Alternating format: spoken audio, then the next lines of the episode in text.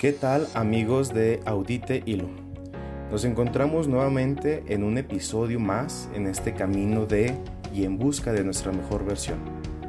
Creo que cada episodio debería de ser, o al menos pretende ser, en este sentido de búsqueda, un movimiento de consulta, así como cuando vamos de viaje consultamos el mapa para ver las rutas posibles, los caminos, la dirección, incluso el tiempo de duración. Así cada episodio es un redirigir la atención a quien es nuestro copiloto, quien nos va guiando e indicando el camino. Nuestro mapa, la Sagrada Escritura. Nuestra mejor ruta, la vida. Y nuestro destino, el cielo. Sean pues bienvenidos a este tercer episodio. Seguimos meditando el Evangelio de San Mateo en el capítulo 10 de los versículos 37 al 42, texto que corresponde al décimo tercer domingo del tiempo ordinario del ciclo A. Antes de continuar, quiero abrir un paréntesis para compartir un dato extra y para poder explicar en qué consiste esto de ciclo A al que nos hemos referido. Y aprovecho también para dar respuesta a la pregunta que hicieron en la cuenta de Instagram, ¿por qué no se lee la Biblia en la misa? Quiero agradecer a las personas que nos siguen ya en la cuenta de Instagram de Audite Ilu y que también ya empiezan a, formar parte de la comunidad, también con, con sus sugerencias, sus dudas. Bueno, antes que nada hay que decir que la misa es la palabra de Dios vivida y celebrada.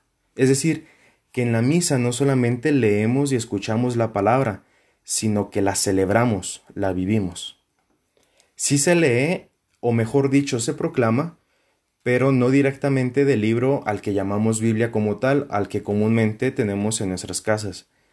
Porque la Iglesia ha distribuido la riqueza de la palabra de Dios contenida en la Biblia y la ha puesto en el leccionario, que es el libro que se usa en la liturgia y que contiene la palabra de Dios, pero de una manera seleccionada, eh, organizada o sistematizada considerando el año litúrgico.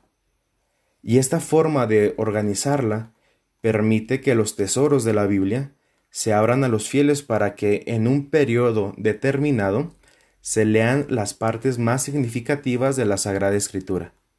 De tal manera que en la misa, por ejemplo, de los domingos y solemnidades, se lea una lectura del Antiguo Testamento, otra del Nuevo y el Evangelio. Esto con el fin de lograr una mayor profundización y contemplación de los misterios que nos han alcanzado la salvación. Este periodo determinado al que se refiere la Sacrosanctum Concilium es de tres años para los domingos, que precisamente son los ciclos y se identifican con las letras A, B y C. Y a estos ciclos se les ha destinado un evangelio sinóptico. Eso quiere decir que durante el ciclo A corresponde leer el Evangelio de Mateo, que actualmente estamos leyendo, en el ciclo B el de Marcos y el de, en el ciclo C el de Lucas. El Evangelio de San Juan es un tanto especial, ya que se reserva para el tiempo de Cuaresma y de Pascua de los tres años, y también para algunas solemnidades o fiestas especiales, y para completar el ciclo B, ya que el Evangelio de Marcos es el más breve. Otra razón por las que no se lee la Biblia es un principio de organización y selección al que llamamos lectura temática o composición armónica, y que va muy unido al año litúrgico.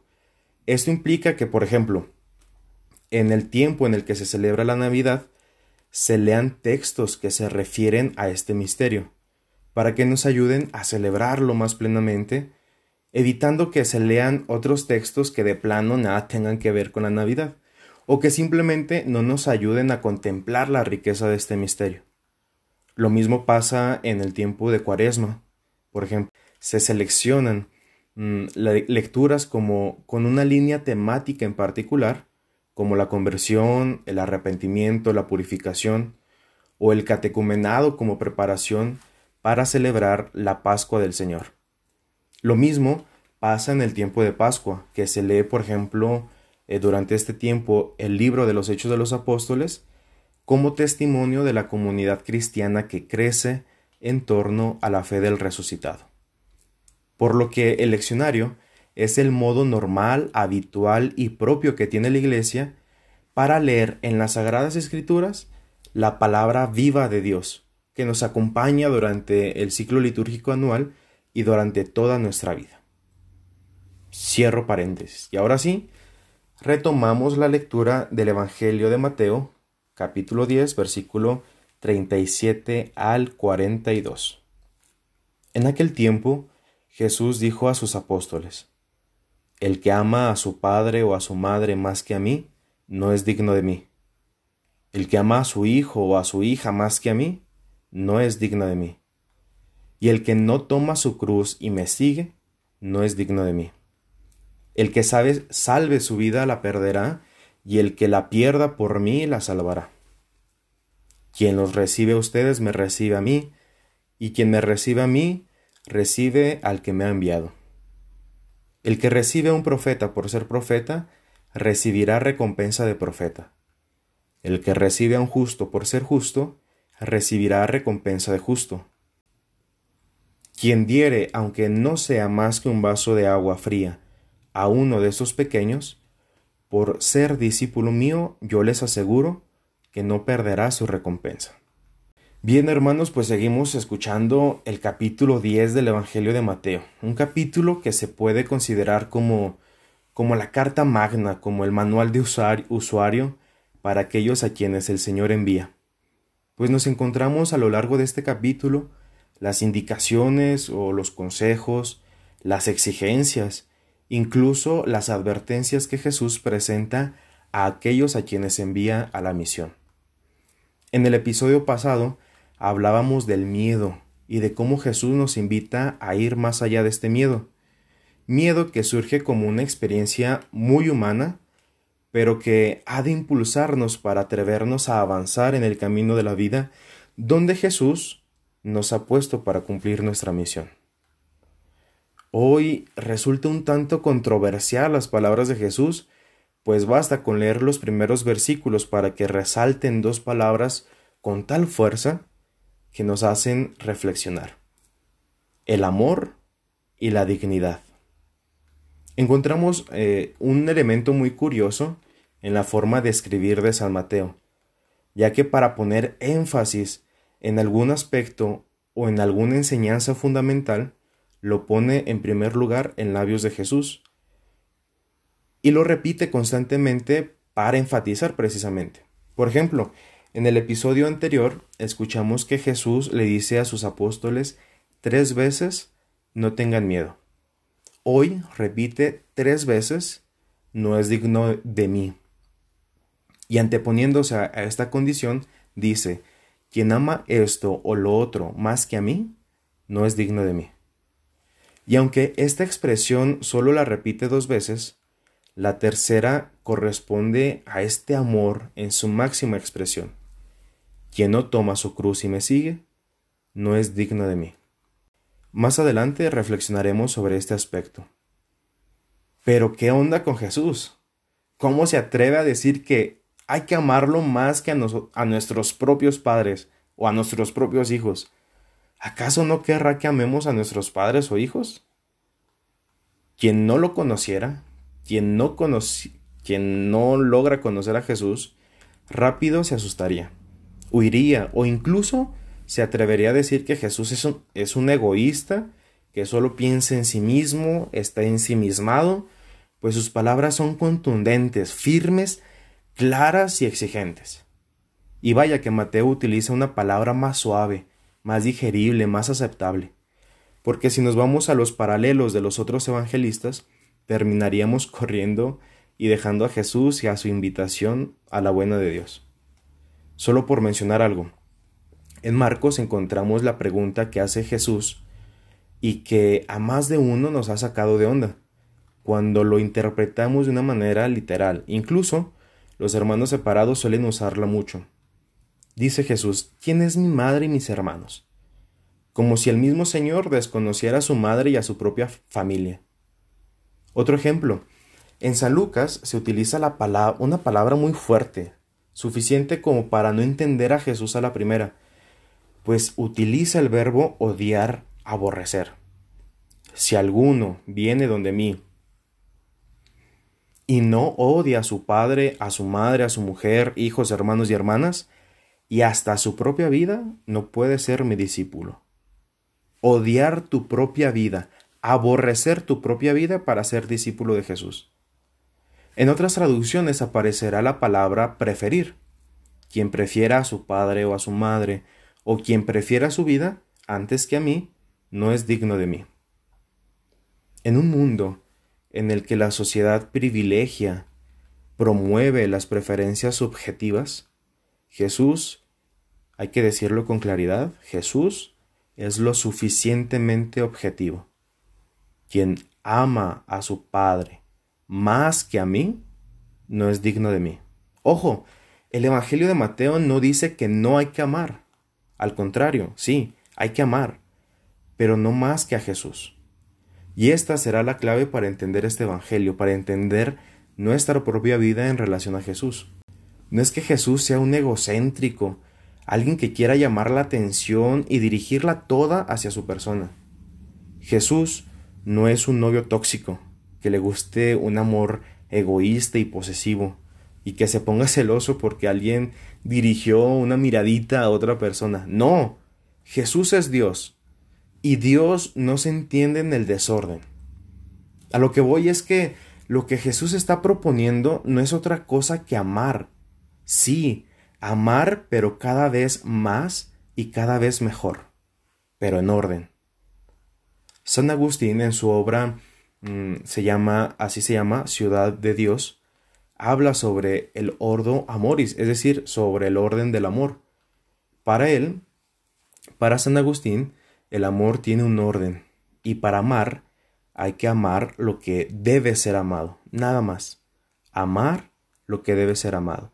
Y en esto consiste el amor, simplemente en amar lo que debe ser amado, lo que me exige que lo ame, porque es objeto de mi amor. Para entender el orden del amor, San Agustín nos propone una fórmula. Entre mayor sea la perfección y la bondad que tenga un ser, mayor debe ser mi amor hacia aquello. Por ejemplo, no puedo amar con la misma intensidad a una piedra que a un animal, ya que el animal respecto a la piedra posee una mayor perfección. Por tanto, me exige amar más. Lo mismo pasa en las relaciones personales y familiares.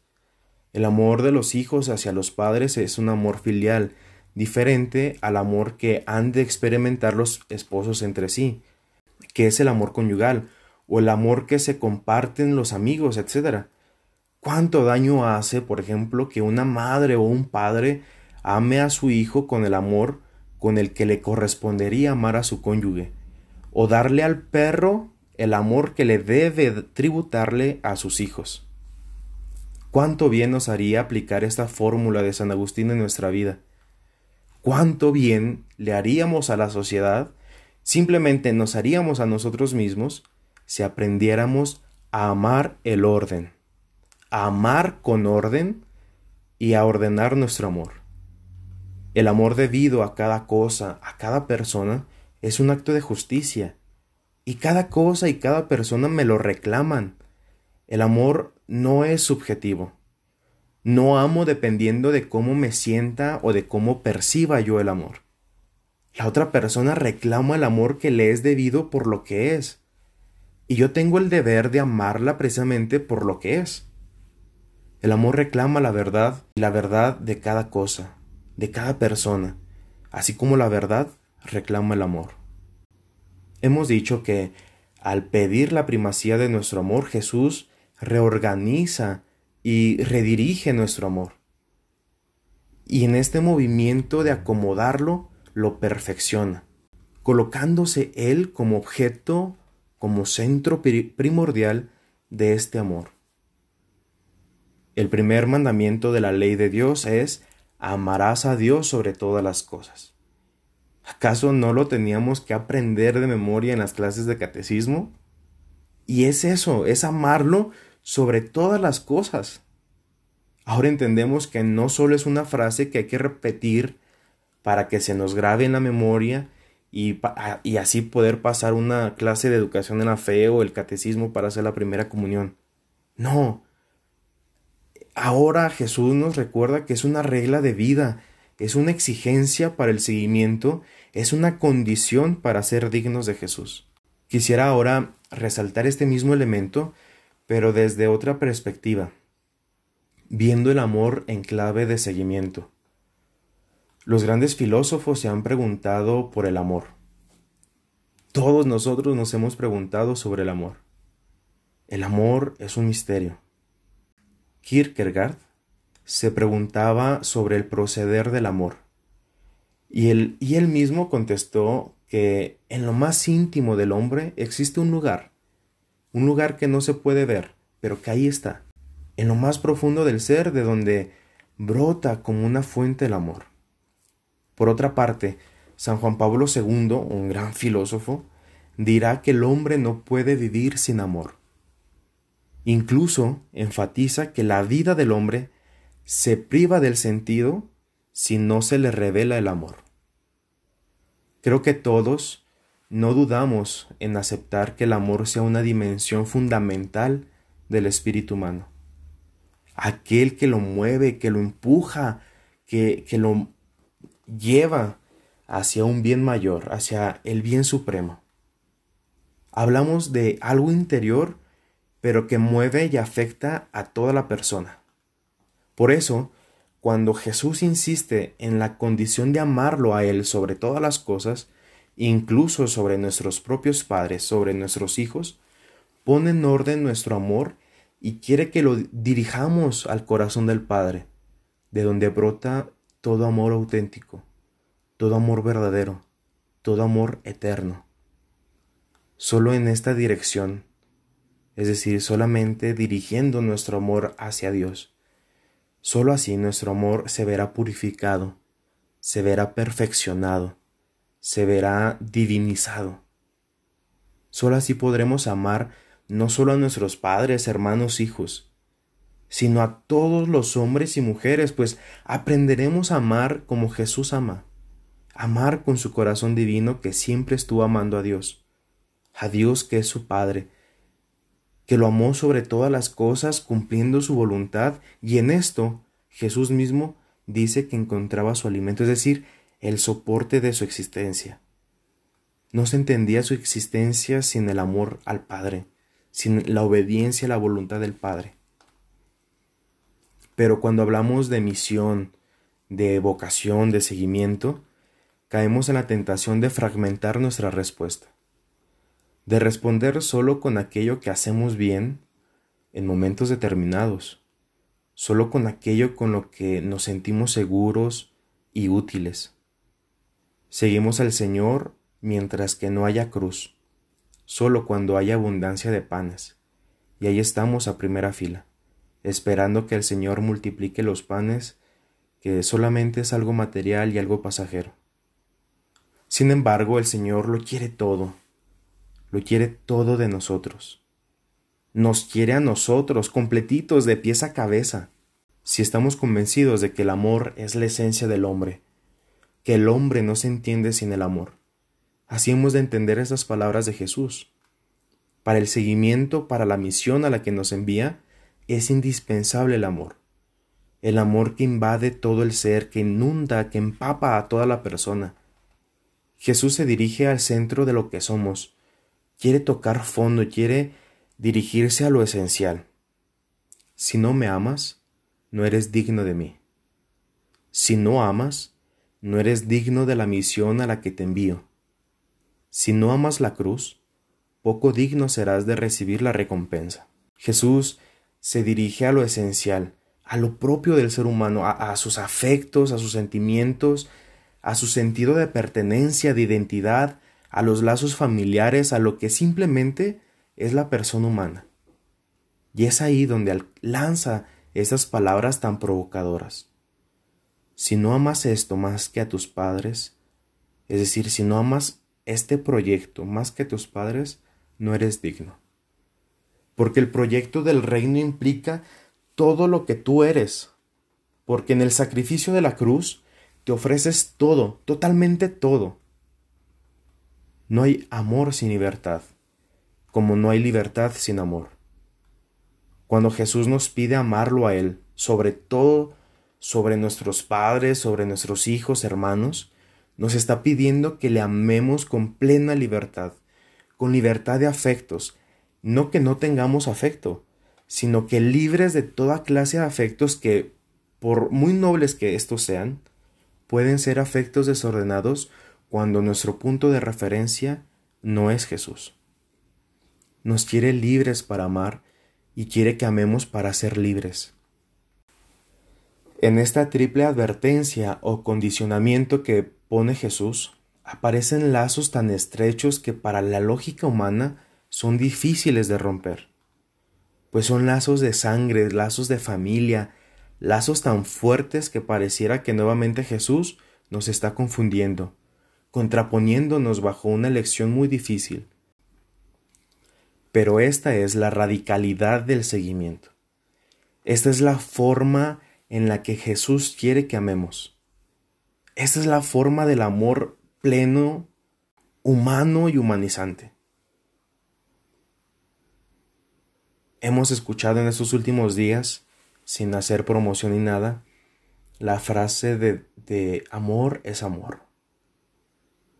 Pero ya lo hemos dicho y lo repetimos con firmeza, el amor no es subjetivo.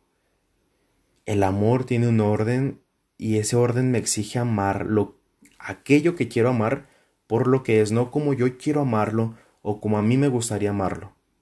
Esa es la exigencia de Jesús, esa es la exigencia del, del verdadero amor. Entonces, si contemplamos esta radicalidad con la que Jesús nos pide seguirlo, entenderemos que seguir a Jesús no es una actividad más en la agenda, no es una actividad espontánea. Ahora sí, mañana, pues quién sabe si te sigo. La invitación de Jesús a seguirle es radical, y radical debe ser también nuestra respuesta. No es digno de mí, dice Jesús, quien ama a su padre o a sus hijos más que a mí. No es digno de mí quien simplemente no quiere abrazar su propia cruz. No es digno de mí porque Jesús se ofrece todo entero en la cruz. Se ofrece a sí mismo por la salvación de todos. No ofrece únicamente una partecita, no, no solo lo que se le hace fácil o lo que casi no cuesta, se ofrece hasta la cruz. Y esta ofrenda es la única que agrada al Padre y es la única que nos ha alcanzado la salvación. En la radicalidad de la vida cristiana, encontramos nuestra mejor versión. En esta forma de amar radicalmente encontramos nuestra mejor versión. Esta es nuestra mejor versión. Amar apasionadamente a Jesús. Tal debe ser nuestro amor que debemos estar dispuestos a renunciar a nuestras preferencias, a nuestras comodidades. Pero va más allá. Seguir a Jesús no solo es caminar detrás de Él, es imitarlo en todo, es configurarse con Él, es parecerse a Él. Seguir a Jesús significa perder para ganar. Significa estar dispuesto a todo, dispuesto a pagar el precio, el precio de la familia, de los hijos, de los esposos, el precio de la propia vida. Pues quien pierda su vida por mí, la ganará. Vivir nuestra mejor versión es vivir la radicalidad de la cruz. Es aceptar la cruz, es vivir la cruz, amar la cruz. Nuestra mejor versión implica donar nuestra vida. Y en este en esta donación de lo que soy, en esta donación no no no de lo que tengo, porque eso es muy poco, sino la donación de lo que soy será el acto supremo de un amor libre y comprometido viendo de esta manera la invitación de Jesús y todo lo que implica seguirle, en este seguimiento, en este camino detrás del Maestro, en este camino a Jerusalén, en este camino a la plena donación de lo que somos, encontramos, vivimos, experimentamos nuestra mejor versión. Me despido de ti con afecto de hermano. Te invito a que nos sigas en nuestra cuenta de Instagram como Audite Hilo. Y recuerda, sé tu mejor versión, pues en ti se complace Dios. Hasta la próxima.